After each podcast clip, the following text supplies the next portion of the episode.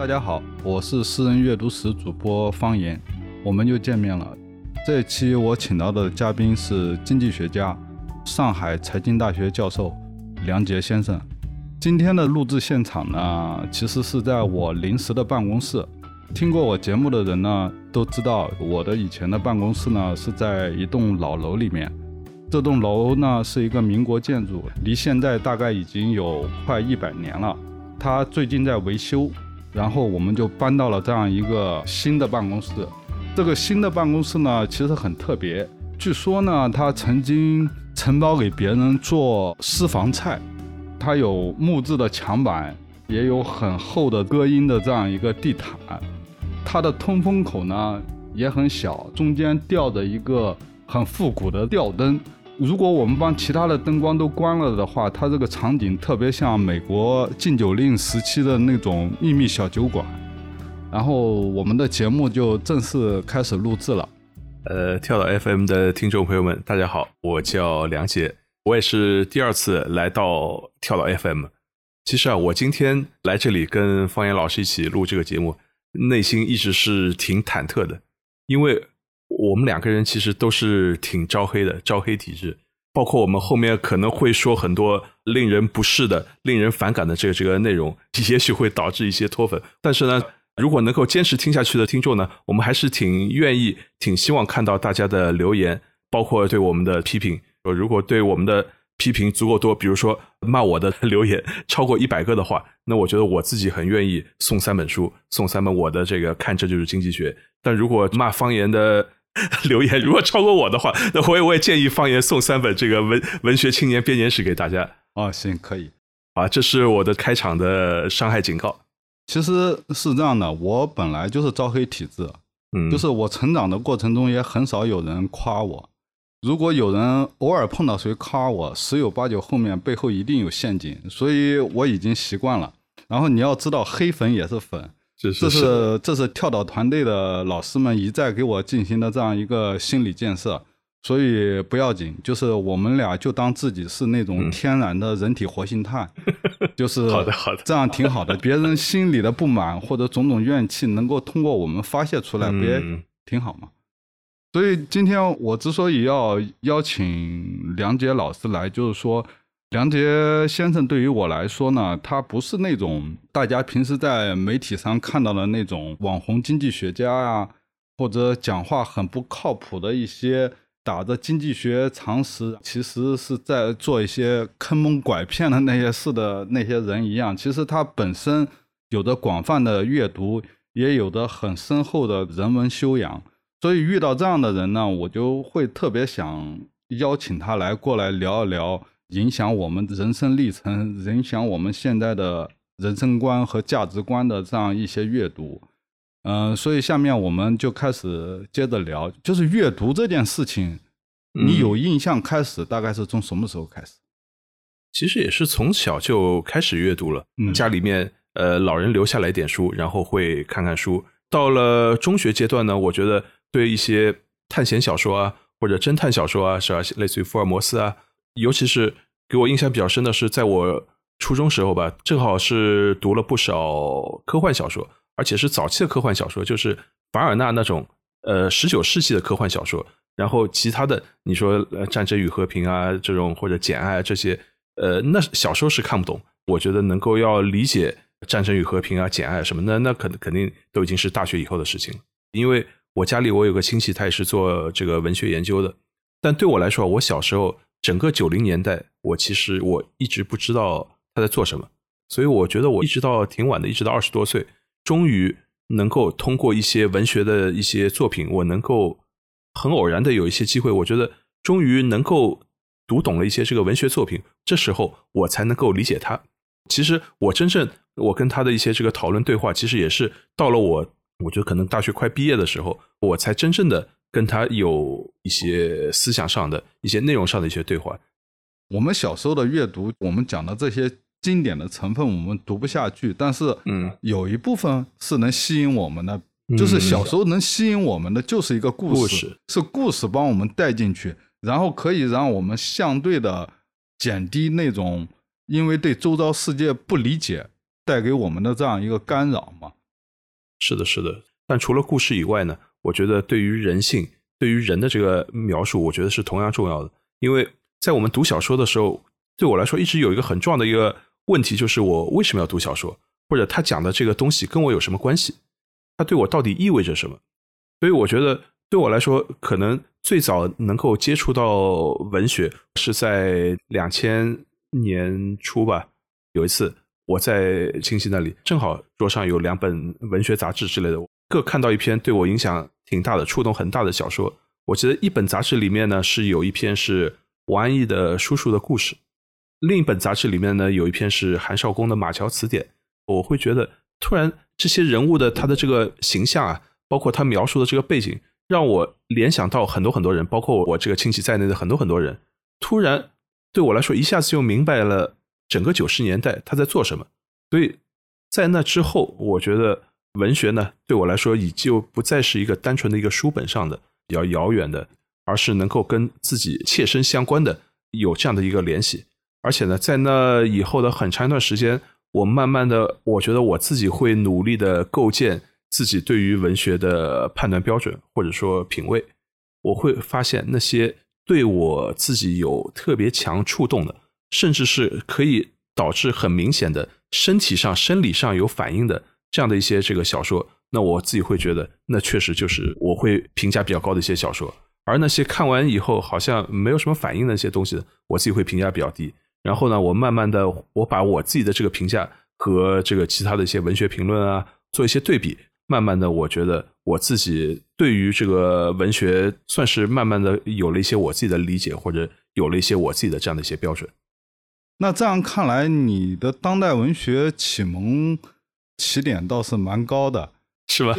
这里面其实我们是可以揭个秘的。呃，梁杰老师口口声声说的那个做文学的亲戚，其实是我们当代文学批评和当代文学研究领域的一个。先锋性的开拓人物，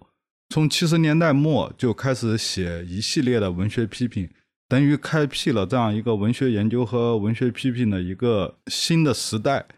然后呢，后来九十年代的时候，吴亮老师呢又转入当代艺术批评，他也成为当代艺术领域一个非常重要的评论家。然后现在还有一个就是。你当时在读叔叔的故事的时候，比如说《马桥词典》的时候，是哪个层面触动了你？我自己会觉得，比如我们现在经常我碰到一些年轻人说，这个我读书喜欢读爽文，就是一定要爽。对我来说，这个读金庸就已经是爽文了。但是金庸的这个爽文啊，它往往是主人公还需要先被人打的 打的半死，要到最后才反转，是吧？这才是武侠小说里面的这种爽。但现在年轻人觉得觉得这个都都太麻烦，都都忍不了。我最好这个你五分钟就要给我一个爽点，这是一种这个现代人喜欢追求的这些东西。但是我觉得，比如说他在这个马上就要成功的时候，他突然生病了，他突然死了，只有这样的一种我们觉得是反高潮或者压抑的时候，会让你觉得突然一口气出不出来的时候，那我觉得这可能更接近文学性。可能那这时候你会觉得这个身体就没有那么爽。你 觉得这一口气你就出不来，憋在那里，所以所以我觉得等到这个慢慢的人有了一些阅历以后，你会发现，可能生活的这个真相不是更接近爽文，而是更接近类似于这种反高潮的，就是这种让你一口气出不出来的这种情况，这可能是一种生活的常态。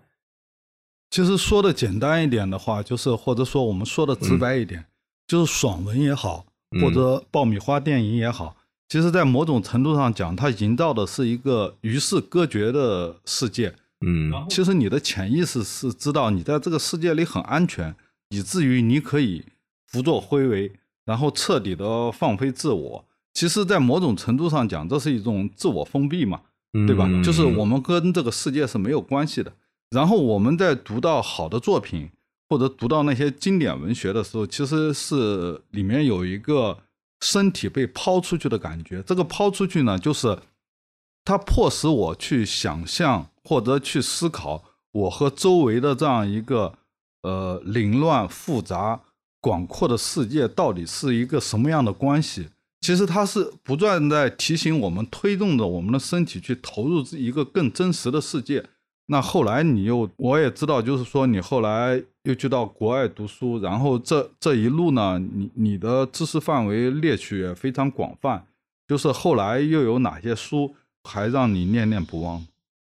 我自己在一零年前后，我自己呢到澳大利亚去读书，然后就做那个博士后研究。后来呢，我在新加坡也待过挺长的时间。同时呢，我自己的另外的一个兴趣是转向了印度研究。到了澳大利亚，首先呢，我对我自己的一个定位就是我不想继续做中国研究，因为我我我觉得换了一个环境以后啊，这个你要冒充中国专家是一个太容易的事情。那时候我碰到几个印度人，他们也做中国研究啊，然后我就觉得挺有意思的，也挺有挑战的。就印度人他敢做中国研究，那我作为一个中国人，我凭什么不敢做印度研究呢？而且我我一直相信有一句话，就是一个人你只了解一个国家的话，那你连一个国家都不了解。主要是一句挺有名的一个话，所以我觉得我的一部分精力转向印度研究，对于我来说是挺有帮助的。首先，它的整个国家是一个四分五裂，有二十多种语言，有那么多的这个宗教，它的这个性别问题也很突出，贫富差距问题也很突出，各种问题都很突出。有很多问题在中国是你可以说是在两千年前秦始皇就已经解决的问题，所以在中国人那里从来没有觉得是一个问题。但是你只有换了一个环境以后，你会发现并不天经地义，这可能都是问题。同时，那我自己的对于文学的这个阅读，我觉得也慢慢的从原先的很单纯的只是中国的这个文学，或者极少数传播进来的这个外国文学，转向了更广阔的这个范围内的这样的一些这个阅读吧。你刚才提到就是呃，你转向印度研究嘛？嗯，其实刚才我脑海中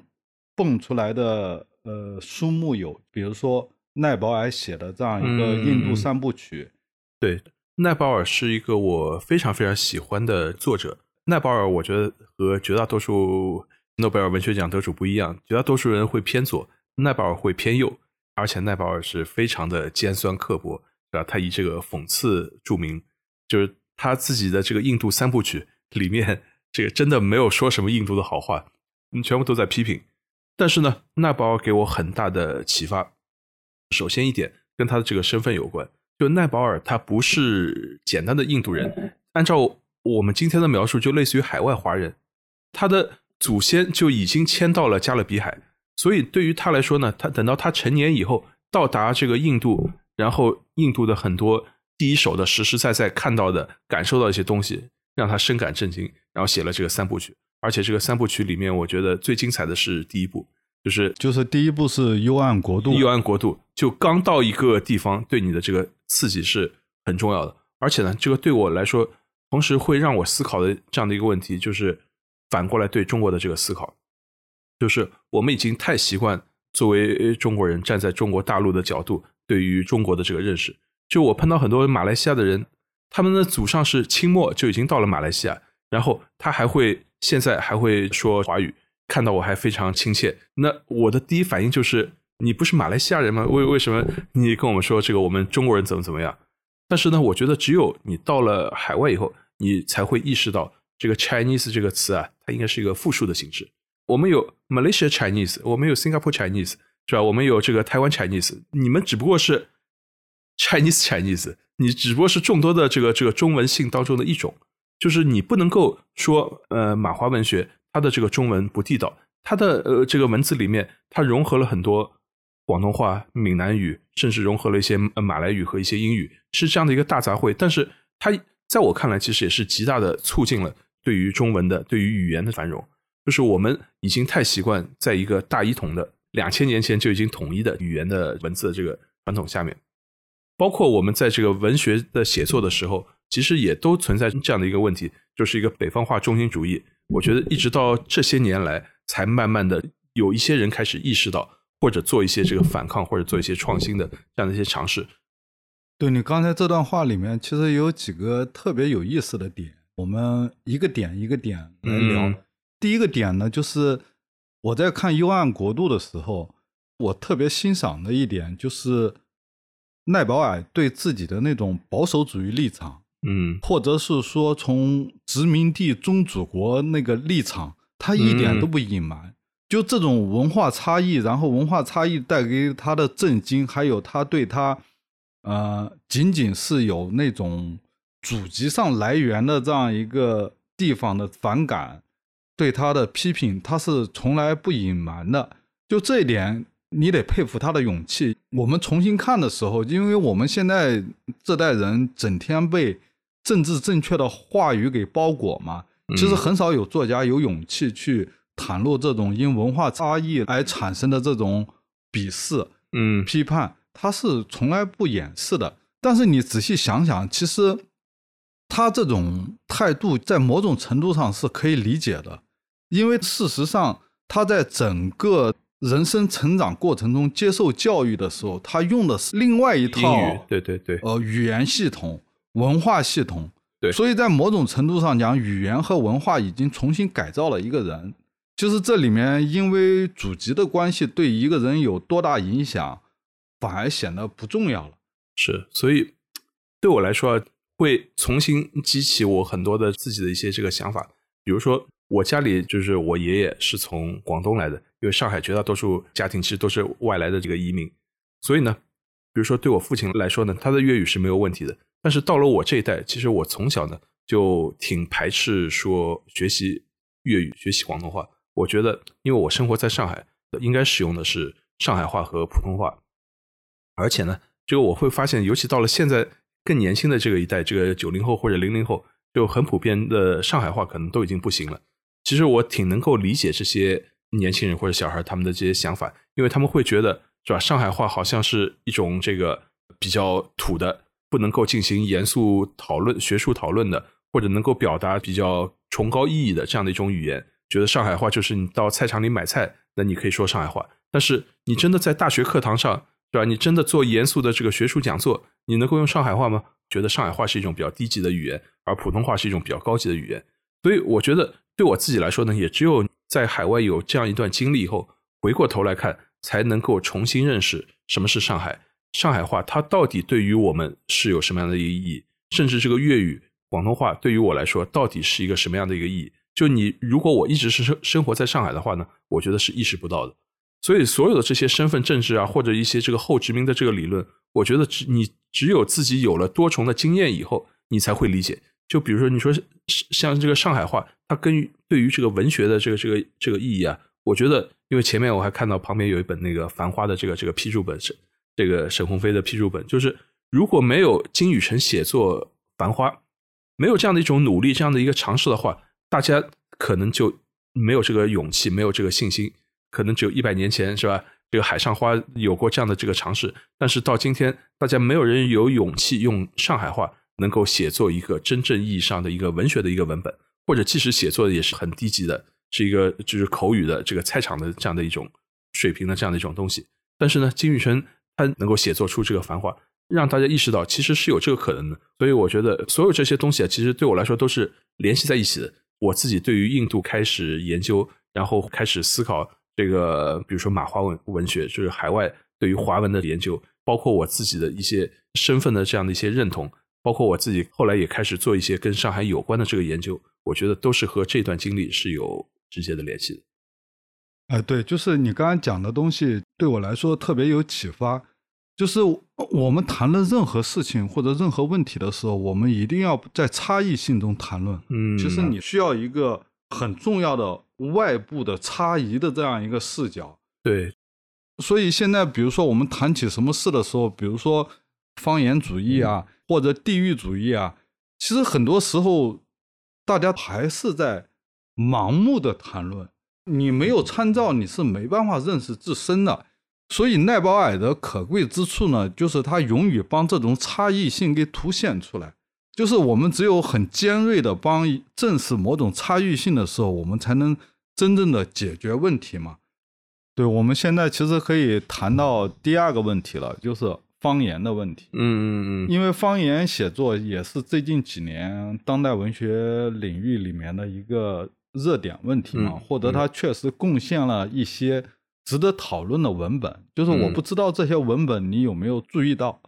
对，就除了前面我们说的《繁花》以外啊，我觉得现在一些新的文本，呃，不断的涌现，尤其是我已经忘了是前年还是什么时候出的，就是林兆的《潮汐图》，就是你翻开，尤其前几十页，他就非常劝退，因为他用的是一种粤语，而且甚至不是现在的粤语，是一种十九世纪的，是一种已经失传的古老的这样的一种这个粤语。在我看来，这是一种很宝贵的姿态。就是首先呢，它是对于我们已经习以为常，甚至大家都已经不觉得是一个问题的，就是普通话或者北方话中心主义这样的一种传统的一种写作的模式来进行挑战。我觉得这本身是非常非常重要的，确实给大家阅读会带来一些挑战。就是如果你能够一定程度上的克服阅读上的困难，那我觉得你就能够对他表述的这个。内容呢，你有一个更清晰的一个影像，就是可能读着读着，你慢慢的，你眼前就会有一些景象。尤尤其是假如你在广东啊，或者在南方生活过一段时间，有这样的经验的话呢，甚至你会感受到一些南方的景象，是吧？南方的潮湿的一些水汽啊，什么会有给人带来一些不一样的这个体验。对你必须承认，就是说，就是有些习俗、经验、传统，还有思维状态。嗯，它是普通话没法捕捉的，对你必须使用方言给呈现出来。就而且我们说理解的很多方言，比如说我们熟知的一些方言，比如说四川话、东北话，嗯，乃至陕西话，嗯，其实，在某种程度上讲，这些方言已经被普通话的语言系统改造的很厉害了，对，以至于他们既可以描述当地生活。又可以描述我们共通的经验，我们在理解上其实是没有障碍的。但是可能林兆潮汐图使用那种粤语，他描述的那个时段正好是我们的国门还未被打开或者刚被打开的那段时间，它正好这映照了一个，就是当一个语言体系没有被破坏的时候，它自为自在的那个样子。大概也只有用这种自为自在的语言体系，才能更生动的呈现当时的那些人的思想状态或者是情感状态。你看他最后，当他写到澳门的时候，嗯，然后再写到那个所谓的帝国心脏，帝国心脏其实就是伦敦嘛。对对对，你看它那个方言痕迹就渐渐的减少了，就是这个预言体系也没法再描述。帝国心脏的经验，甚至没办法描述当时已经被殖民者占领的澳门地区的那样一些经验了。所以这里面其实是一个很好玩的事情。对，我觉得就是我过去一直有这样的一个想法，就是我们总觉得两种语言或者两种文化它是对立的，它是不一样的，是吧？就比如东方和西方，是吧？中国和美国或者怎么样。但其实啊，这个很多在两者之间它可以融合。其实我们现在很难想象一种语言，它介于中文和英文之间。就是我们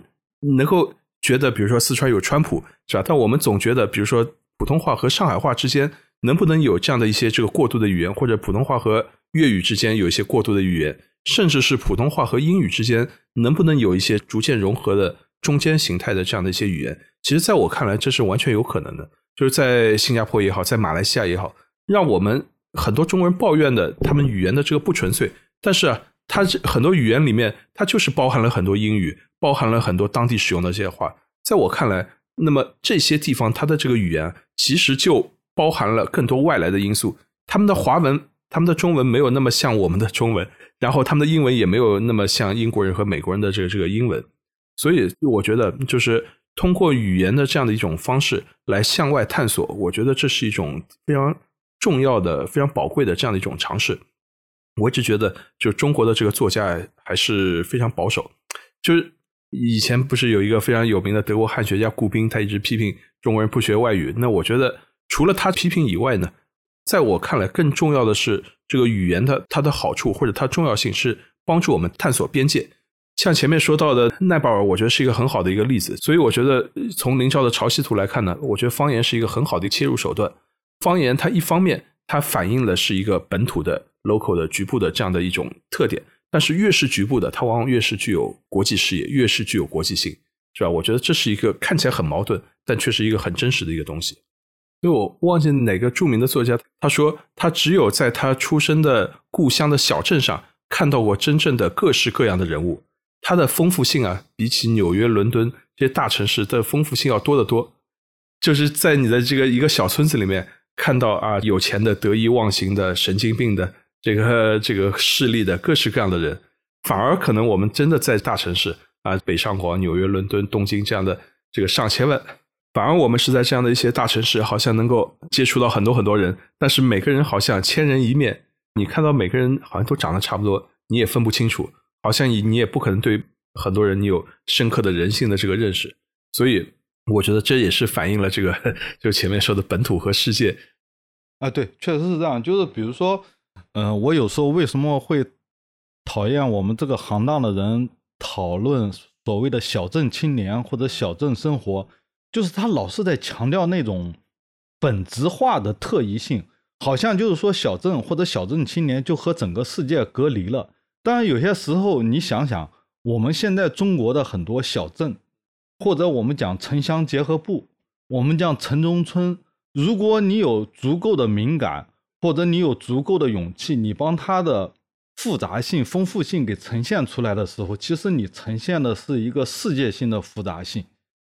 所以就是说，我们有些时候谈论问题的时候，还是我们的眼界太狭窄了。我们需要，比如说像我从小镇出去，然后再回到小镇，需要这样一个不断的往返的过程，我们才能把很多事情的复杂性给呈现出来。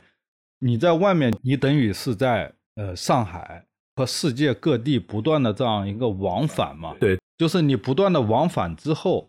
你重新再进行当代文学的阅读的时候，嗯，就是你对整个当代文学的这样一个写作，你满意吗？呃，这个不满意可以直接说嘛，对，啊，因为我是做当代文学批评的，做当代文学研究的，就是我问你这个话呢，倒不是。给你挖坑，其实我完全作为一个职业人士，嗯，我需要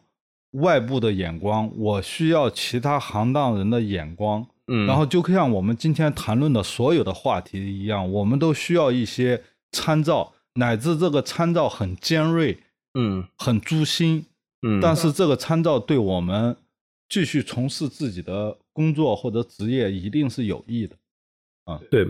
其实我一直觉得文学啊，它的特点呢，就是充满了偶然性。对于文学的判断和标准，到底应该是独立的，还是应该是大家有很多共识？我觉得这是一个挺有意思的一个问题。我会觉得，从我开始这个读书以来，我会发觉，就是我和我周围很多朋友，大家的趣味、大家的审美、大家的知识结构、大家喜欢读的书，其实差别很大。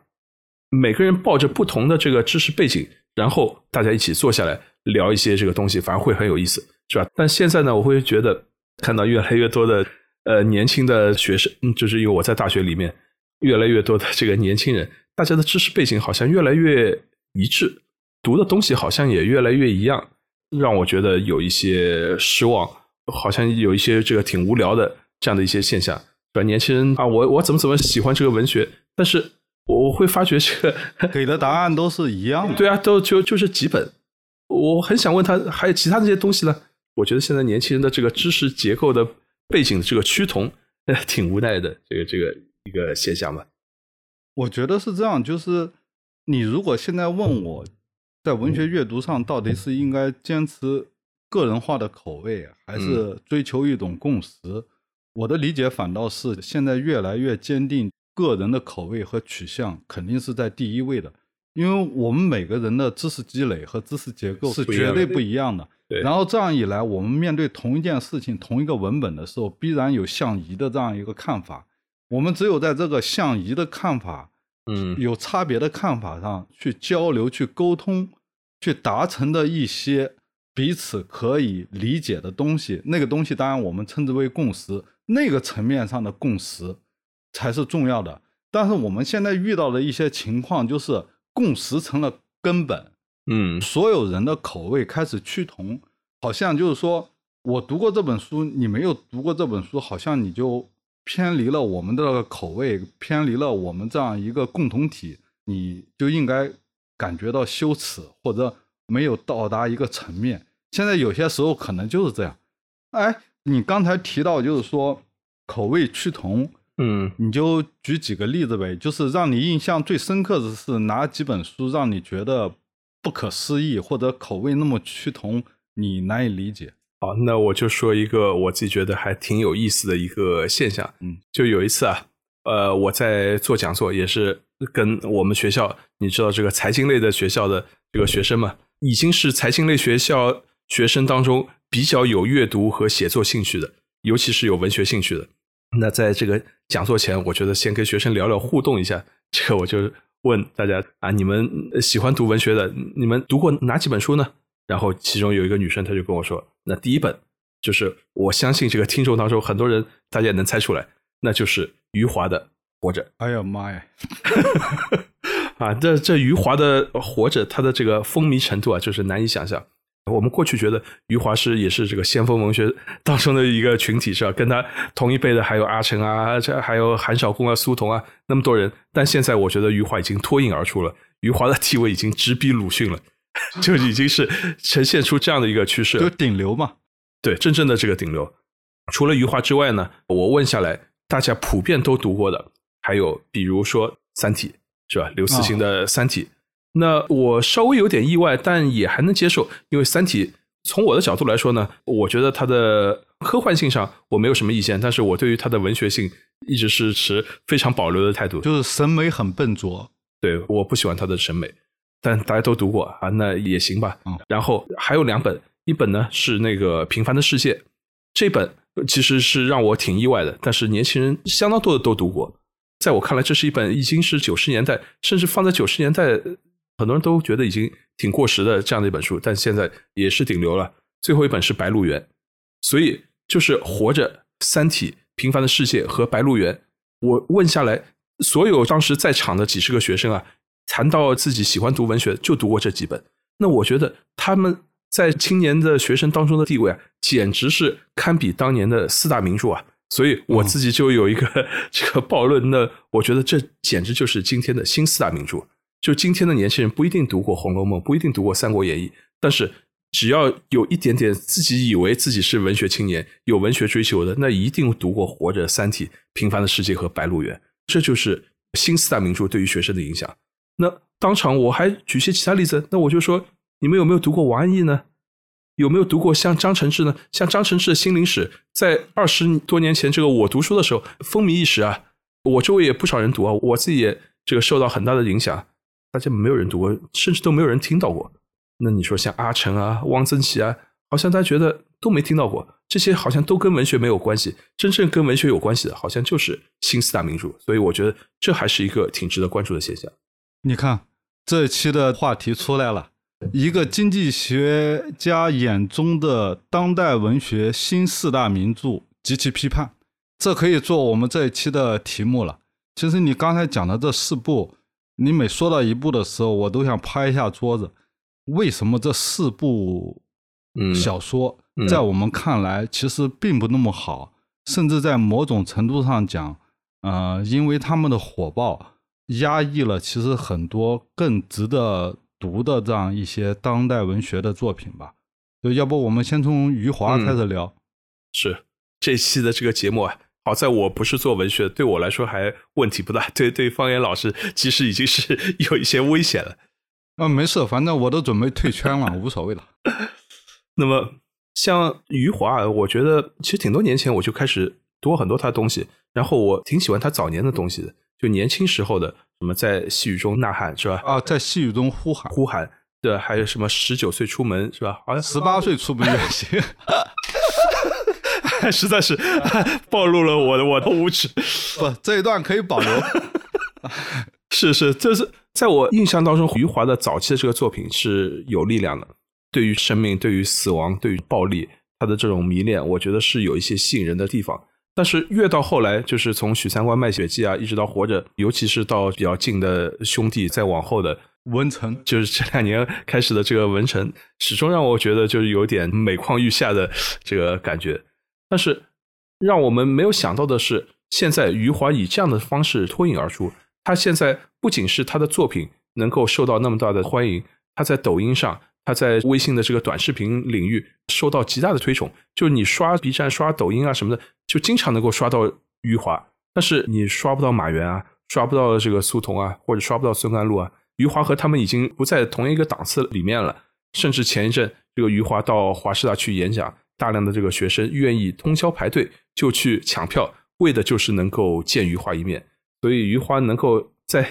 青年群体当中以这样的这个形式走红，而不是单纯的以他的文本的这个角度走红，我觉得这是大家没有想到的。而且呢，在我看来，活着另外的一个很大的一个特点，会让我想起呃徐子东对活着的这个描述，就是说整个这个文本里面只有厄运，没有坏人。所以我觉得从这个角度上来说呢，这样的不停的这个厄运呢，其实反倒削减了活着它的说服力。所以。就是我们前面说的，真正的呃能够打动人的这个小说，是让人觉得危险的、触动的、让身体有感触的，而不是一种这个相对比较安全的这样的一种体验。但是在我看来啊，从余华的《活着》开始，到后面的所有这些作品，它的共同的特点就是阅读这些作品的时候，其实是非常安全的，不会对你的个人的心灵，更不会对你的身体是造成任何的这个伤害。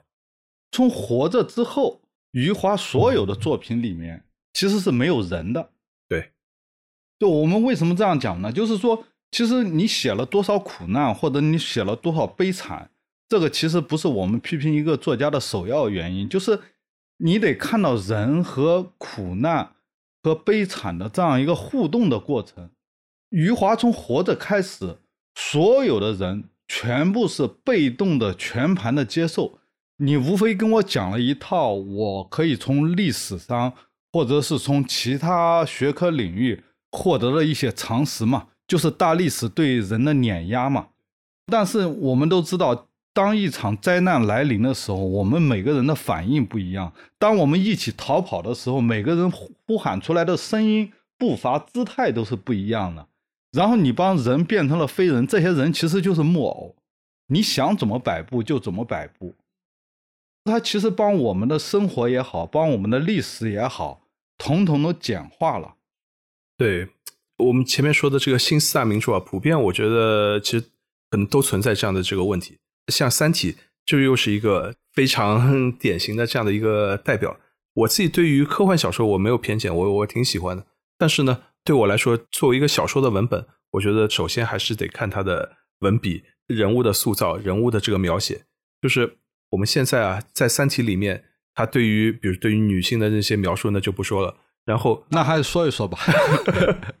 就是我我会觉得，你说，当然一种北方的中年直男对于女性的这样的一种刻板的这个印象，里面的大量的人也是作为一个工具人。然后呢，他想要描述的是一个大尺度的把地球毁灭的这样的一个故事。但是啊，我自己个人一直觉得，把地球毁灭。甚至是我们在电视里面看的动不动漫威的这种毁掉一座城怎么样？它的给人的震撼，你远远比不上看着一个活生生的具体的一个人，比如说他慢慢死去。我觉得他的对你的这个触动啊，其实远远比不上那些真实的这样的一些东西对你的这个触动。我就会觉得随随便说一个呃，我在印度的一个小的一个例子，就有一次我和另外的一个朋友，一个呃女性朋友，然后我们一起搭一种电动三轮车。在印度叫突突车，周围也没有棚，就是都是露天的。然后大家拉着这个扶手就这样开，正好开着开着呢，我们就看到在路边有一辆跟我们一样的这个突突车翻倒在地，那显然是出了很严重的这个车祸，好像旁边也有人。但这个司机呢，看都没看就继续往前开了。这个例子始终是给我很大的一个触动。对于司机来说呢，他看的这个呃事故，他熟视无睹，他也没有觉得我要停下来多看一眼。甚至也没有跟我们要多说几句，怎么怎么样？那就是一个跟他一样的一个司机，开着一辆一样的这个车，然后做着一样的工作，突然就不在了。我觉得他们那种对于生命的这种淡漠、冷漠，或者是好像觉得也没有什么，好像觉得一个人早上出去上班，晚上可能就回不来了，这个生命就此终结了，好像对于他们来说都看得很淡，没有什么大不了的。所以我觉得这是。让我对于印度人他的这种死亡观、生死观一种很深的感受，包括就是大家动不动说的他们在恒河边烧死人啊，或者是他们的这个出殡，就是我看到过不止一次的这个出殡，那就是抬着一个尸体，就是就在就在路上走。对中国人来说，这是一个好像是我们很很忌讳，我们要距离他很远，你不能接受，我们就在路边，刚刚就有人出殡，就抬着一个一具尸体这样经过，这是让我真正有反应、有有身体触动的，让我觉得我距离死亡。我距离生命这样的距离，这个比起漫威的电视里面把什么纽约啊、悉尼啊摧毁一千遍、一万遍，我觉得杀伤力要来的大得多得多。所以《三体》到最后动不动把整个地球给毁灭了，但是我相信对于很多读者来说，对于把整个地球毁灭了，那和没有毁灭也差不多，是吧？这个比起来和我的一个亲人的离去，那我觉得这个杀伤力完全是不一样的。所以我觉得真正的这个文学的作品，反而是我们日常的生活，我们怎么样面对这个苦难，我们怎么面对死亡？可能你不需要死那么多人，哪怕是死一个人，其实对于我们的内心，对于我们的身体的触动。恐怕也比这个要大很多。比如说你刚才提到的这些现象，第一，漫威电影嘛，爆米花电影，其实我也喜欢看，嗯，但是我后来就是想过，我为什么喜欢？首先，它营造这个世界对我来说是安全的，同时它顺应我潜意识里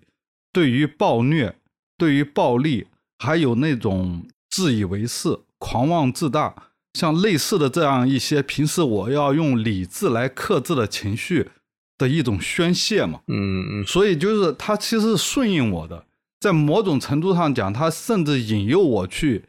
抛开理智，去帮这些情绪给放大，然后这种宣泄对我来说是快乐的，嗯，我再想想余华，我后来为什么就觉得活着之后。余华每况愈下，嗯，其实他打了一个以中国历史为名的这样一个写作的旗号，同样营造了一个安全的世界。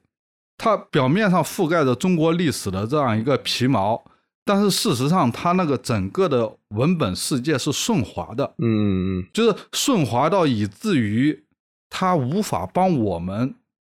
带进一个真实的世界。就是我们好像我们好似在曾经在中国历史中间，但是事实上呢，这个世界又在告诉我们，好像已经发生的这些悲惨的事情跟我们是没有关系的。我们在欣赏另外一群人的他的悲欢、他的苦难，甚至我们会觉得这种苦难我们知道了，然后我们内心就得到了净化和。宣泄，这样一来其实是是很可怕的一件事情。是的，是的，是的，对。而且还有一点就是说，你刚才讲到，呃，余华在短视频还有在一些公开的场合，他受到了那种吹捧，呃火爆的吹捧。我觉得这些年轻人其实有很多，并不是冲着一个叫做余华的作家去的。他可能就是我们这样一个流量时代、短视频时代的一个典型，就是他们是冲着一个段子手去的，一个顶流的段子手去的。嗯，因为这个事情，我后来还问过一个老师，他说他自己孩子也喜欢余华，然后因为他的孩子在我看来还没有到读余华的年纪，我说你你孩子喜欢读余华的什么？我这个朋友就告诉我。他说他觉得余华说话好玩，就是他是从短视频里面看到了一个幽默的大叔，嗯，一个好玩的段子手。后来他母亲又解释了一下，就是他对余华的欣赏跟他对郭德纲的欣赏其实是一样的。这是我们这样一个短视频时代才会出现的问题。当然，我们不是，其实我也不是想批判什么，嗯，因为这。在某种程度上来讲，如何阅读或者如何看待一个作家，那是你的事情。但是，我就觉得从文化传播的角度上来讲，当我们过于吹捧一个作家并不优秀的作品，比如说像像《活着》啊、《许三观》《卖血记》啊，我们反而淹没了这个作家啊最最精彩的作品，反而是那个作品是值得让大家投入更多的精力去讨论。去阅读的，就比如说，我一直觉得余华的写作的，就是能代表他最牛逼的地方的作品，就是在细雨中呼喊。嗯，他在收获上发表的时候叫《细雨与呼喊》。对我是觉得，就是说，当我们谈论余华的活着的时候，其实我们丢掉了太多，在我看来一个精华的这样一个东西。是啊，这我觉得这其实也是一个挺无奈的一个地方，就是因为。我们现在这个阅读啊，是高度的受到推送的这个影响，嗯，所说的这个信息茧房这样的一个问题，就是在在我们以前啊，到底应该读什么书，完全没有人告诉你，你应该读什么书，那你到图书馆里去啊，书架上一排一排的。那我相信，按照图书馆的排列方式，那余华旁边一定排着莫言，莫言旁边一定排着韩少功，一定 一定一定是这样排的。那你会一本本找来读啊？但是呢，现在现在每个人都是他主动推给你，但是呢，他主动推的那只有余华有那么多视频，真的像郭德纲一样。既然你点过了余华，那我下次还是给你推余华，是吧？所以我觉得这个是我们今天阅读的可能无奈之处吧。对，包括我们刚才帮。余华和郭德纲进行相比的时候，其实我们不是说这两个人不能在一块比，因为他是文化领域的不同的层面。嗯，你必须承认郭德纲他在相声领域，对对，他真的是很好。但是我们谈到余华的时候，是因为我们谈到了关于一个作家错误的理解，嗯，关于他有价值的东西被埋没，然后无价值的东西在被泛滥的传播。我们谈到的是这回事。是啊，对。就包括我们讲到《三体》的时候，必须承认，《三体》确实有它特别嗯牛逼的地方。这个牛气就在于什么呢？它所有推动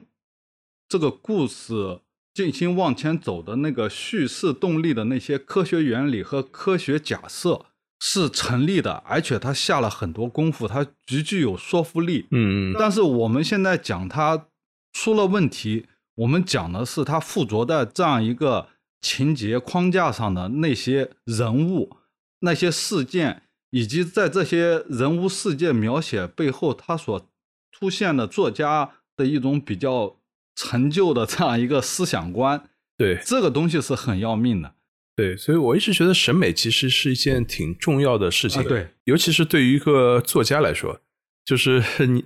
而且你的这个审美啊，在你的这个作品里面真的隐藏不了，这就真真的。这个充分暴露出来。从我个人的角度来说，就文学作品，那还是你需要能够反映你的这个审美，还要还是需要我在你这个阅读当中，我除了能够看到你的故事以外，还得看到你怎么样来讲述这个故事，呈现这样的一个故事。所以我觉得刘慈欣的，在我看来，也许他的作品能够拍成影视剧，比他的单纯的这个文本可能是会更为精彩。啊，对，因为他已经媒介不一样了嘛。就是呃，我们谈论刘慈欣的长篇小说的时候，比如说我为什么说他故事背后有很陈旧的一些意识形态或者世界观的东西，就比如说他厌女。其实厌女，我们谈到厌女的时候，其实讲的并不是现在政治正确的事情，而是他把女性的形象想的真的很狭隘、很单薄。在我们看来，这不是一个。当代作家对应该有 应该有的样子，就是说，你可以不喜欢一个具体的女性，你可以直接表达出来，我不觉得这会对我造成什么冒犯。但是，你如果整体上对于所有的女性的基本的审美和判断，都是一个很浅薄，或者在某种程度上浅薄的另外一面，就是充满了男权主义的这种意淫嘛，嗯，就是。我哪怕作为一个男性，我看着都很不舒服。对，而且还有就是《三体》里面有很多情节，它涉及到就是说，刘慈欣，你到底是在用一种呃超前的眼光看待未来的世界，还是你在用旧眼光看待我们即将发生的事情？就是你会发现他的思想层面残留着很多。我们再也不愿意回去的历史里面的那些曾经做恶恶的那种思想，对，然后他重新给他挖掘出来，认为可以放在未来的世界里面重新进行使用，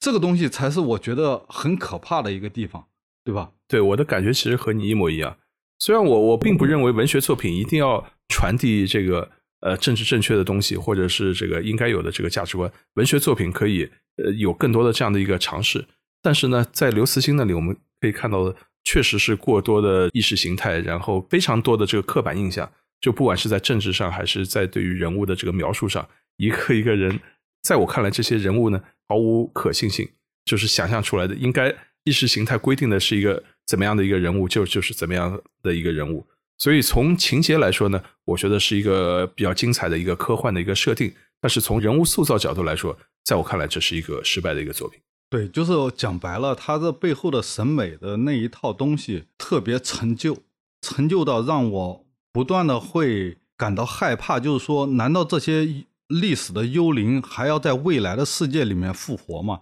那如果真的复活了，那地球就毁灭吧？是是的，是的，是的。所以我觉得，包括那个新四大名著剩下两部，我们不一定这个完全详细展开谈。不，还是展开谈谈。我们就是接着聊，往后面聊《平凡的世界》和《白鹿原》的问题。嗯嗯，是。其实怎么说呢？这几部作品其实都不是我特别喜欢的这个作品。包括《平凡的世界》啊，人物呢也相对来说，在我看来还是非常传统、非常刻板。那又是一个从底层开始奋斗、逐步往上的这个过程。它能够流行，我觉得即使有些意外，但也在情理之中。就现在我碰到太多的这个年轻人，都觉得自己是底层，都觉得自己是压抑。我相信这次这个我们聊完以后，下面的留言里面一定有很多，就是这两个人何不是肉糜，是吧？我们两个，我和方言老师都是享受到时代红利的人，就下面的评论一定是这样的。对，虽然我们自己可能对此这个表示质疑，或者我我们 也不一定能够接受，我们我们这个我们的红利在哪里？我们的我们我们的大 house 在哪里？是吧？但是呃，很很多年轻人会自觉的把它带入这个自己是一个小镇青年，是一个底层青年，小镇做题家就是我，所以他们觉得平凡的世界描述的这种底层向上的奋斗的过程和他们自身的经历，虽然我觉得。并不是他们自身的经历，但至少和他们自身心理上的认为的自己从小学到大学这样读书的过程会非常非常契合。我觉得这是一个挺有意思的、这个值得关注的这样的一个问题。而且，平凡世界的内部框架，其实在我看来，今天很诡异。嗯，就是当然他讲了小镇青年的奋斗嘛，他其实他讲了一个个人奋斗和历史进步两者的这样一个互动关系嘛。但是这个框架呢，本身你可以说它在当时的这样一个环境下，它具有极利的意义。但事实上，具体到具体的故事情节的时候，你会发现很诡异，就是它包裹着很多陈旧的思想。嗯，就是这个人每次跨过一些困难的时候，要么是来自开明领导的帮助，要么来自于比如说和领导的女儿谈恋爱。嗯。就这是一个很诡异，就是一个人实现奋斗或者实现阶层要升，依然要通过一个很古老、很中国的这样一个方式去实现。他当然他帮这些东西给掩藏的很深，但是你仔细看一下，他讲的就是这回事。讲到这个事的时候，我还想讲，有一次我跟一个作家聊天的时候，他表示了对路遥的另外一个作品叫《人生》的这样一个反感。嗯。就是他当时讲的很好玩，他意思是说这不就是一个渣男的行径吗？因为为什么说他是渣男呢？就是高加林这个人，他是和县长也不知道是县委书记的女儿谈恋爱，然后他是恋爱受挫，恋情告终，重新回到农村之后，才开始赞美他那个青梅竹马的那个人叫巧珍吧？啊，再重新开始赞美这个女性。重新赞美农村，就是那个作家就跟我讲，这是典型的渣男行径。对你刚刚说的这些啊，也说出了我自己的一些困惑，那就是它里面的这个价值观的不一致。就是你问年轻人两个问题，第一个问题是你觉得中国有没有希望？那答案是中国大有希望，中国崛起，感应超美，是吧？就在眼前，这是毫无疑问。第二个，你问他，你觉得你自己的人生有没有希望？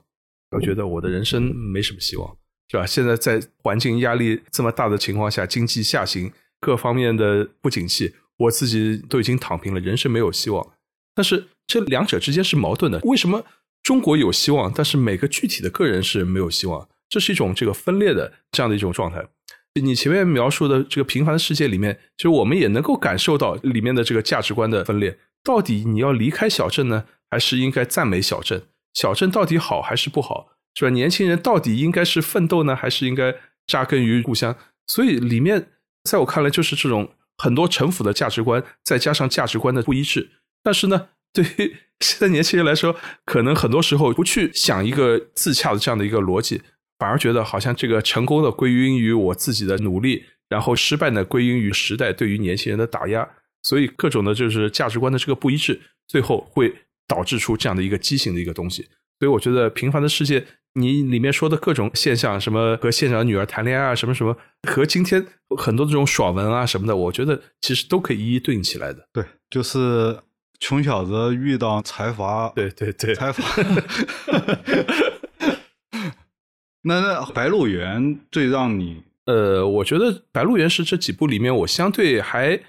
还能接受，但是可能我个人对他兴趣也不是很大的。首先是一个史诗的一个作品，就现在这样的宏大的叙事啊，宏大的史诗也已经有很多了，但是它真正的让人打动人的这个地方，它的伟大的地方，它了不起的地方在哪里？可能我读的太少，其实我没有很深的被他触动到。其实《白鹿原》有个东西是这样，它一个宏大史诗表现历史进步的这样一个故事，里面依然包裹着一个特别保守主义的内核。比如说对乡绅这个阶层的留念，对于乡绅对于基层秩序的这样一个重整，就是乡绅在中国。近代社会或者近代以前的社会，其实在我看来是一个很诡异的存在。嗯，就是说，到底有没有乡绅这样一个真的是肉眼可见的阶层？他们这个阶层是否有所谓的自我意识，还有这样一个秩序的意识，是很诡异的。就是大家之所以谈乡绅，其实他还是从费孝通的那个乡土中国来的嘛。是，其实。乡绅对于费孝通来说是个概念，对，是个概念，是他理论性的考察中国乡土社会所使用的一个角度。他并没有说中国真的是长久以来存在着某种所谓你看得见、摸得着的可以延续的乡绅传统，就是我们帮一种概念性的东西或者一个视角性的东西，当做了一种好像历史上真正存在的东西。当然，我也不否认，可能我们在以往的历史上，或者我们在史书上，也经常能看到一些类似的具体的人。嗯，但是它是不是能够是一种自觉的阶层力量，是不是一个群体在延续？嗯，其实是很可疑的。对，所以因为首先他写作也已经是到了九零年代。嗯，我们都知道中国的乡绅啊，在建国前后鼎革之际，发生过这么巨大的断裂。现在大家讲到的这个乡绅，真正的这个乡绅，早就在那个过程当中彻底就已经被清洗掉了。经历过这么惨痛的教训，然后过了几十年以后，反正大家也几乎没有直接这个经历过这个乡绅了，大家没有直接经验。然后在这个时候，你回过去美化这个乡绅，美化当时的这样的一种生活的这个时代，从价值观上来说呢，我觉得这个确实是每个人都是带着一个幻想。觉得当时的这个乡绅的生活应该是这样的，乡绅应该是有这样的一种美德啊，一些这个价值观在里面。但是我觉得这也只是一种我们今天说的意淫幻想而已。对，就是我们今天聊了那么多之后，你有没有哪本书最近几年给你触动特别大的？好，说到触动特别大的书呢，我就想到一本，那就是斯通纳。就这本书啊。很多年前，就是我粗粗的翻过，但是好像当时也没有特别深的这个感触。我们前面啊讲了很多的成功的这个例子，我们说的新四大名著，虽然我们自己，我们从审美上、从文学的趣味上来说，我们都不太喜欢，但是它从销售的角度来说，它毫无疑问，这四大名著都是非常成功的，都卖的无比的成功，比我们大量的比我们喜欢的，肯定比你喜欢的马克洛尔什么肯定都要成功。对。那么斯通纳这本书，我认为它是一部好小说。他塑造的人物斯通纳是一个非常可爱的、非常我认同的这样的一个人。看过很多评论，都认为这个描写的斯通纳他是一个失败者。你是从世俗意义上来说，他可能是一个失败的学者，就一辈子他的职称也很低，是吧？一辈子也没有写出了不起的书，也没有培养出很好的学生，也没有很完美的感情。就是从世俗意义上，他曾经有过完美的感情，但是被人活生生的给拆散了，被这个世界的恶意给拆散了。对，所以这是一个世俗角度上来说，他是一个失败的一个人。但是呢，从文学、从审美的角度来说，其实他是一个成功的人。他在做自己喜欢的事情、想做的事情，坚守他自己的原则，是吧？甚至就是一个。别人看来很荒唐的原则，他跟什么系主任闹翻了，导致影响了他以后的职业的这个前途。但是这是一种英雄主义的做法。一个人能够一辈子为了自己的理念坚守自己的理念，表现出这样的英雄主义，甚至影响自己的这个前途，这是一种浪漫的、具有悲剧色彩的行为啊！所以其实从各个角度来说，我觉得斯通纳这样的人呢，在我们的生活当中，甚至在我们的身边，其实都有不少这样的一些人。我们对于真正的学者的一个评价，对于我们身边的人的这个评价，难道我们真正就是单纯的以他的是不是什么职称啊，或者是以取得了什么荣誉啊来这样评价一个人吗？很显然不是，而是我们对于他的精神达到的高度，对于他的人格，对于他的品味。对于他的这些内在的这些品质的评价，是我们最看重的一个地方，而这些地方都是斯通纳表现非常完美的这个地方。然后他的名字是吧，石头也体现了这样的一个特点。所以从这个角度来说呢，我特别喜欢这样的一个看起来是失败的，但是实际上是成功的这样的一个人。我觉得这样的一个反差也是一个文学的魅力的所在，这是我被他打动的地方，这也是我觉得这本书它具有很强文学性的地方，就是它是一种。更接近于我们身边那些平凡而伟大的人。对，就是说他平凡呢，就是说你从世俗的角度来讲，他其实一点都不成功，也没有社会声誉，做出来的学术成果也没有得到他圈内的认可，更没有什么经济上的收益。但是呢，说他伟大，就是说这个人坚持不懈的为自己营造了一个小世界。当我们讲这个小世界的时候，这个小世界其实不是封闭的。它很丰富，嗯，很复杂，对，但是又很自洽，然后同时也很开放。他的世界再小，他一直在和他所经历的那些周遭的世界，从一战到二战，再到战后，他一直和这个波动的世界在保持一种呼吸的关系。外界的反应，在他的小世界里以不同的形式给呈现出来。就是它里面有一句话，我看了之后，我想了好几天。是这样的，他已经四十二岁，往前看不到任何自己渴望享受的东西，往后看不到任何值得费心铭记的事物。四十三岁那年，斯通纳的身体瘦得几乎跟年轻一样了，这是他人生最悲惨的时候，你知道吗？我知道。但是他的小世界仍然没有破碎，他重新建立了他的丰富和完整性。然后他可能比那些在很多世俗意义上获得成功、风光无限的那些人，可能更值得我们从中吸取一些力量。对，就我觉得这就是两个中年男人从斯托纳看到自己的影子。